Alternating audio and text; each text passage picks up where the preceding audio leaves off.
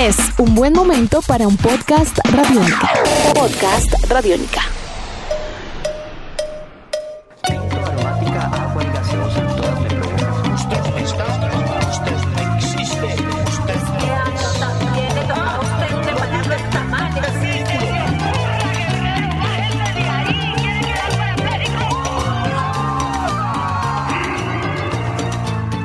Hola a todos los que nos escuchan por www.radionica.rocks.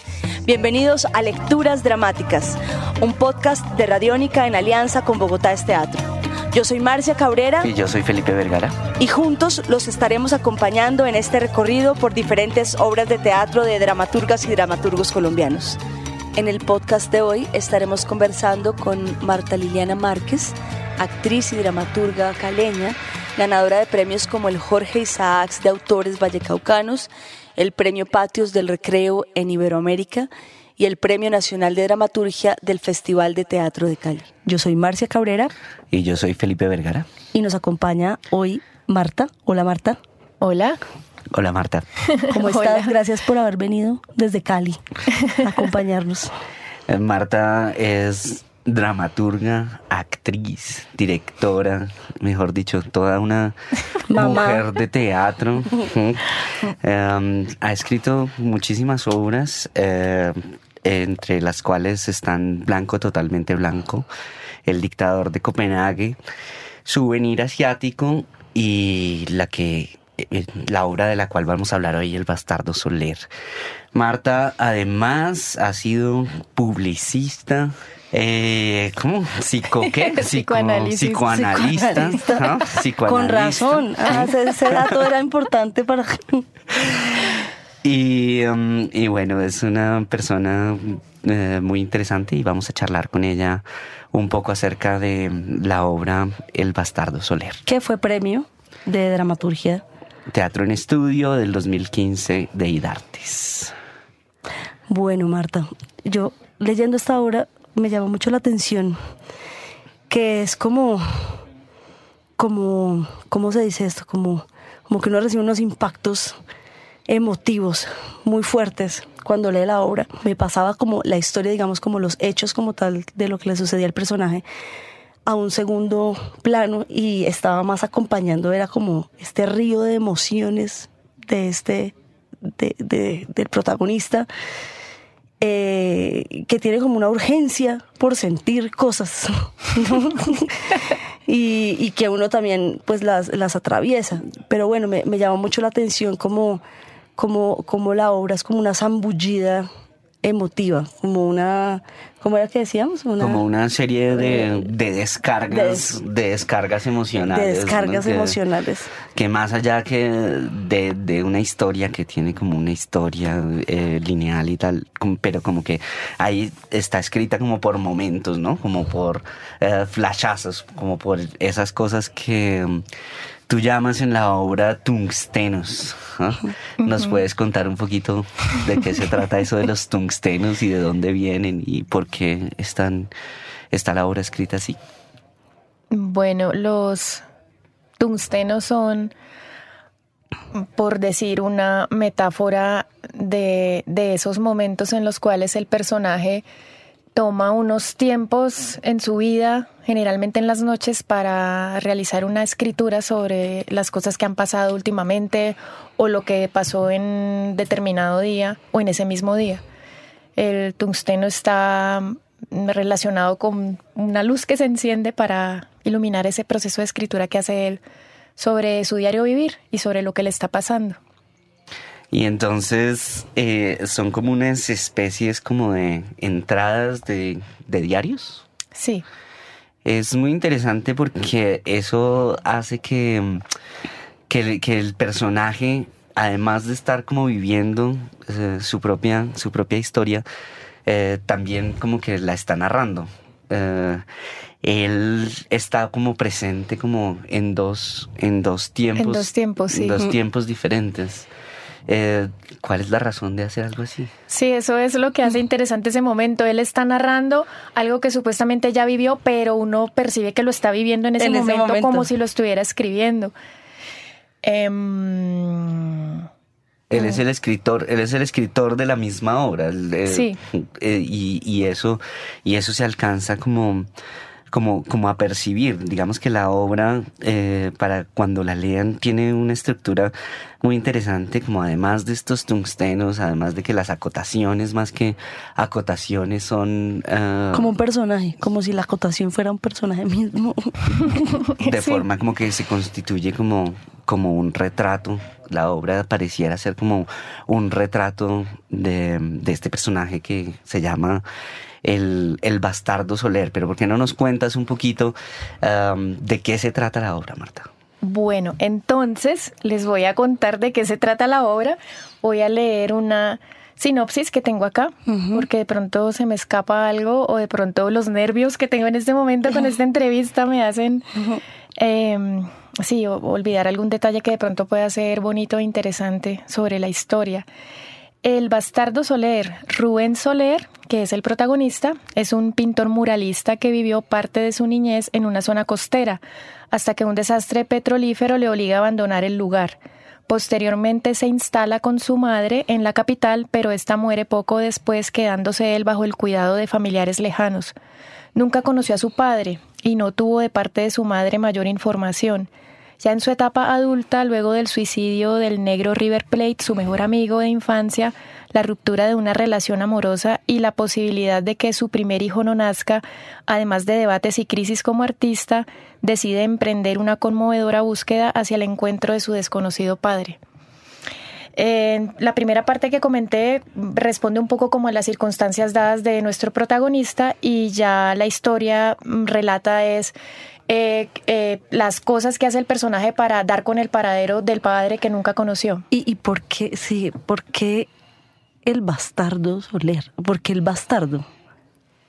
Bueno, creo que... Mm, Ese concepto. Yo creo que es una obsesión quizás de mía como de jugar con palabras que puedan tener eh, bastantes sentidos o sentidos importantes. Eh, voy a poner, voy a hablar de una referencia que tengo con otra obra, digamos, para comprender un poco esta. El dictador de Copenhague, pues muchas personas que, que van a leerse el texto, pues creen que se trata de un dictador que tiene que ver como con cuestiones políticas y que está inserto en, en ese espacio, pero en realidad el dictador es un profesor que hace dictados y que es su forma de dar clases. Y tiene esa ambivalencia porque en todo caso sí es un dictador en su casa. Entonces se juega todo el tiempo con ese doble sentido de esa misma palabra. El bastardo es un tipo supremamente desagradable, odioso, machista y es alguien que yo creo que es, muy fácil de odiar. Em, desfachatado, descarado, cínico, atrevido y de alguna manera eso responde a una parte de lo que puede significar un bastardo. Pero también un bastardo es un hijo que está, que ha nacido por fuera de un hogar legal, de un matrimonio legal. Y también ese es el drama que cuenta la historia. Entonces, en ese personaje están esas dos, digamos, esas dos significados de esa palabra eh, mezclados. Yo creo que es eh, supremamente atrevido y desfachatado y todo lo que estabas diciendo, pero además eso lo hace como supremamente encantador. Sí, claro, uno termina enamorándose de él porque hay algo de las cosas que él hace que uno dice, ¿y yo por qué no hago eso? ¿Por qué no me puedo... novela. uno está ahí metido. Pues. ¿Por qué no puedo ir donde el presidente de un canal de televisión e insultarlo? ¿Por qué no lo puedo hacer? pero él lo hace. O decir una de las frases más brillantes de la dramaturgia colombiana que es la siguiente. Cuando el presidente le pregunta que si le provoca un tinto, un agua o una aromática o una gaseosa, él contesta tinto, aromática, agua y, gaseosa. Todas me provocan. Es, eh, un descaro. es fantástico. Yo creo que eso nos da como una idea, una idea de, de quién es él. Eh, pero esto del bastardo pareciera ser como un concepto como antiguo. ¿Por qué hablar de bastardos? Ah, ah, en, estas épocas. En este o sea, ¿para qué? Si eso ya eso por allá está como en desuso. o sea, ahora ese es el común. Antes al contrario, los hijos que nacen de matrimonio legales, eso es rarísimo. Eh, no, creo que fue una inquietud personal. Ahí sí ya partimos algo de un detalle autobiográfico porque eh, empecé a, a trabajar con la creación de esta historia cuando quedé embarazada y estaba embarazada de un hombre casado. Y entonces empezó a cuestionarme ese tema de decir, este hijo no está dentro de un matrimonio y, yo me sentía muy extraña y quería un poco indagar sobre eso. ¿Por qué me siento extraña?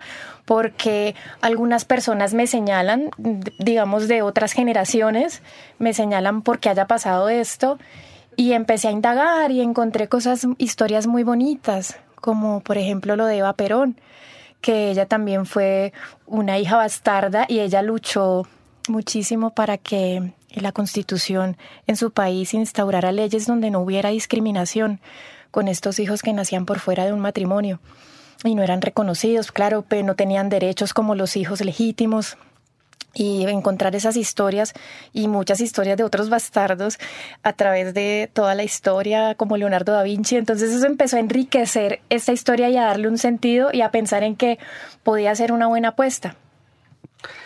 Bueno, Marta, muchísimas gracias. Marta, gracias. Ha sido un placer hablar de esta obra, podríamos hablar muchísimo más. Y leerla también, se la recomendamos, súper recomendamos. Sí, cuando esté puesta en escena, que vayan a verla. bueno, Marta, muchísimas gracias por estar aquí con nosotros. por la invitación. Gracias. Bueno. Chao a todos. Gracias a todos los oyentes. Queremos que conozcan las voces de los dramaturgos que están narrando las historias de nuestra ciudad y nuestro país. No se pierdan lecturas dramáticas, porque Bogotá es teatro. Nos acompañaron Vladimir Giraldo en la edición, Paola Moreno en la asistencia, Felipe Vergara en la locución y quien les habla, Marcia Cabrera, locución y dirección general. Este es un proyecto apoyado por Radiónica y Bogotá es Teatro.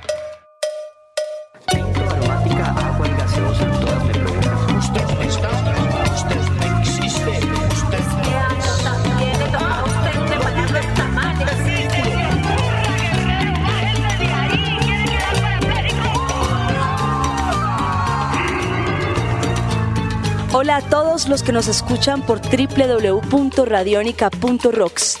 Bienvenidos a Lecturas Dramáticas, un podcast de Radiónica en alianza con Bogotá es Teatro. Yo soy Marcia Cabrera. Y yo soy Felipe Vergara. Y juntos los estaremos acompañando en este recorrido por diferentes obras de teatro de dramaturgas y dramaturgos colombianos. En el podcast de hoy leeremos un fragmento de la obra El Bastardo Soler de Marta Márquez. Premio de Dramaturgia Teatro en Estudio y Dartes 2015. La obra indaga el drama de Rubén Soler en la búsqueda de su desconocido padre, quien lo abandonó siendo niño. Cada capítulo de esta obra contiene una escena o grupo de escenas que corresponden a tungstenos con su respectiva fecha. Es la luz que enciende Rubén Soler algunas noches para escribir, no todas. Capítulo 4 Escena 4. Cheviñón se untó de pollo o ¿Quién es el presidente? Rubén, qué milagro tenerte por acá. Yo te hacía allá trepado pintando. Tungsteno del 21 de febrero. Estaba en la oficina del presidente del canal de televisión más prestigioso de todo el país cruzar la puerta del canal, estar sentado en esta oficina y decir que uno trabaja aquí era algo tan grande para la vida de una persona que se podría decir que no había nada más que pedirle a la vida. Bueno, esto es lo que pensaban y sentían muchos, pero yo no pienso y siento lo que piensan y sienten muchos. Yo también me hacía allá trepado pintando. Cuéntame, ¿te provoca un tinto, aromática, agua, gaseosa? Tinto, aromática, agua y gaseosa, todas me provocan. El presidente acudió a su intercom. Rosita, tráeme por favor un tinto, una aromática, un agua y una gaseosa. En todo caso, el presidente me miraba extraño porque los visitantes en general nunca le dicen que sí a todas las opciones. Artistas. Sí, artistas. Saqué un cigarrillo y lo encendí. ¿Aquí no se puede fumar? Yo ni lo apagué ni comenté. Es como si él no hubiera dicho nada. Rubén, ¿Y a qué viniste? Tengo muchas cosas que hacer. Me imagino un presidente debe tener mucho que hacer. ¿Puedes apagar el cigarrillo? Sí puedo. Bueno, gracias. Pero yo seguí normal. ¿No lo vas a apagar? No me preguntaste si quería hacerlo. ¿Quieres apagarlo, por favor? No lo quiero apagar. Entonces retírate de mi oficina y cuando lo termines, vuelves. Decidí apagarlo. Creo que ya había hecho un buen preámbulo para indicar que algo no estaba bien conmigo y que pronto no estaría bien con ambos. Tengo mucho que hacer. Yo también vengo a decirte que no voy a terminar el trabajo. El presidente guardó un silencio tranquilo y ecuánime. Hay un contrato de por medio. Es tu problema si pagas las multas o verás qué haces. Pero no solo el contrato te va a joder. Yo me encargaría de que no te den trabajo en ninguna parte, en ningún canal, en ninguna empresa, ni pública ni privada. Yo solo levanto esto Y el presidente levantó en alto el intercom. y te jodes por el resto de tus días. Pero es tu decisión. Está bien, conozco las consecuencias, gracias. Yo me puse de pie para salir de esa oficina. Eh, espera, espera, ven un momento, siéntate. Tienes razón, me iba a ir sin mi tinto, mi agua, mi aromática y mi gaseosa. No, no, no, no es eso, Rubén, no es eso. Yo me senté. Es en serio, ¿qué es lo que te pasa? Llevas dos meses y medio haciendo una obra de arte en la remodelación del canal. Estás haciendo algo que hará historia. Nadie ha hecho un trabajo tan majestuoso como el que estás haciendo. Tu obra es maravillosa y además tu trabajo es respetado en todas partes. Tal vez lo que pasa tiene algo que ver con la actriz. Jenny. Pero un momento. ¿Cómo sabe lo de Jenny? Sí, es el presidente. Un presidente tiene algo de omnipotencia. Aunque yo que conozco tanto a las paredes, debería recordar que las paredes tienen oídos, claro. En todo caso, ante esa pregunta, inmediatamente negué con la cabeza. Si eso fuera verdad y en el fondo era lo que me movía a la decisión, ni yo mismo quería saberlo. Pero entonces, ¿qué pasa? Siento que no viene al caso, que es una estupidez mía. Pero ¿cómo no va a venir al caso? Vienes a mi oficina, me dices que vas a dejar tirado el trabajo, que no te importan las cláusulas del contrato y no viene al caso. Si se lo digo, se va a burlar de mí. Cuéntame, de pronto podemos resolverlo. Yo llevo dos meses y medio de tortura. Sí, me imagino que no es fácil trabajar allá trepado. No, estar allá trepado es lo de menos. Yo soy feliz con mi trabajo, así tuviera que pintar cagando. Lo que pasa es que es un espacio donde los actores pasan y algunas veces se quedan y no lo soporto. Sus conversaciones no las soporto, me distraen, me torturan. Sobre todo me torturan. Ese espacio es el único que conecta la parte vieja del canal con la nueva. Sería imposible aislarla y también es el único espacio donde usualmente la gente puede conversar y estudiar sus libretos. ¿Has probado poner música para escuchar y aislarte? Yo trabajo con el silencio generalmente y en lugares públicos que he tenido que hacerlo no me había pasado nunca algo como esto. ¿Pero exactamente qué es? ¿E- ¿El bullicio? Admito que en algunos momentos cuando se me salta me pongo pesado, muy pesado. No me mido, no soy para nada diplomático. Me vuelvo un asco. Las cosas que hablan los actores me torturan. Para mí se vuelve incomprensible que el propósito de este año para un actor sea por fin marcar la abdominal que está justo encima del chimbo, que por lo demás afirma el actor muy pocos en el mundo la pueden marcar. Esta. Yo me bajé los pantalones al punto para explicar. El presidente se rascó la cabeza y miró para otro lado. Me volví a subir los pantalones. 45 minutos de cardio, 45 minutos de glúteo, 45 minutos de arroba glúteo. Soy glúteo, hashtag glúteo. Yo espero que la abdominal que está trabajando el actor ese, la de encima del chimbo, no la pueda marcar nunca en su vida, para que al menos tenga un propósito concreto el resto de sus días. Rubén, ya. ¿Qué te pasa? Listo, renuncia al puto trabajo y déjame en paz y jódete con el abogado del canal, pero vete ya, si no, llamo a seguridad. Tranquilo, yo me voy a ir. Pero yo me quedé ahí, como cuando lo del cigarrillo, y no dije nada. ¿Te vas? ¿Qué esperas? Hay más de una boba aquí que se sienta a hablar con sus compañeras de set sobre la belleza interior cuando por lo menos tiene tres cirugías, porque yo de reojo puedo decir si las tiene mientras estoy trepado allá. ¿Cuál belleza interior? ¿De qué belleza interior hablan? ¿Por qué no se quedó entonces con sus tetas interiores o su glúteo interior? Entonces me puse de pie en la silla. ¡Apláudanme! ¡Apláudanme! Soy mi estrella y mis fans al mismo tiempo. Y empecé a aplaudirme. El presidente se volvió a rascar la cabeza. Hágame el favor y se retira de mi oficina inmediatamente. Pero en ese momento entró Rosita con mi tinto, mi aromática, mi agua y mi gaseosa y puso la bandejita sobre la mesa. Por alguna razón nos miró a ambos con picardía. Quién sabe si la zorrita de Rosita estaba pegada en la puerta desde hace rato. Nosotros nos quedamos en silencio mientras ella entró, puso la bandejita y salió. Yo retomé la toma. ¡Apláudanme! ¡Apláudanme! ¡Soy mi estrella y mis fans al mismo tiempo! No le permito que hable mal de mis colaboradores, ni mis actores, ni nadie. Son sus vidas y ellos verán qué hacen con sus glúteos y su belleza interior y que hablen de lo que quieran. Se va de mi oficina inmediatamente. ¿Está loco? ¿Loco yo? ¿Loca tú? ¿Quieres saber qué dicen tus colaboradores, tus actores y hasta la zorrita de Rosita de ti? ¿Quieres saber? Yo me bajé de la silla porque estaba dispuesto a decírselo y el presidente se puso de pie, airado, airado y estresadamente amanerado. No se pudo contener más y me dio un bofetón. ¡Ay! Sí, me pegó el presidente. No importa de que sea un presidente, pero es un presidente y si te pega, ¿qué importa? Tú no eres nadie. Quedé tendido en el piso. Gracias, presidente. Soy el epígrafe de tu parálisis cerebral. ¡Lárgate, Rubén! ¡Lárgate! ¡Eres un desastre! El presidente salió de la oficina y lo oí gritar. Seguridad, sáquenme a este hijo de puta de este canal a patadas. Y empecé a llorar. Yo me acerqué a la bandejita y me tomé mi tinto, mi aromática, mi agua y mi gaseosa y me largué de ahí gateando. No sabía lo que había hecho. ¿Qué hice? Me dije a mí mismo. Yo solo quería tener un permiso para irme a Buenos Aires y miren en lo que terminó todo. Soy un pedazo de glúteo.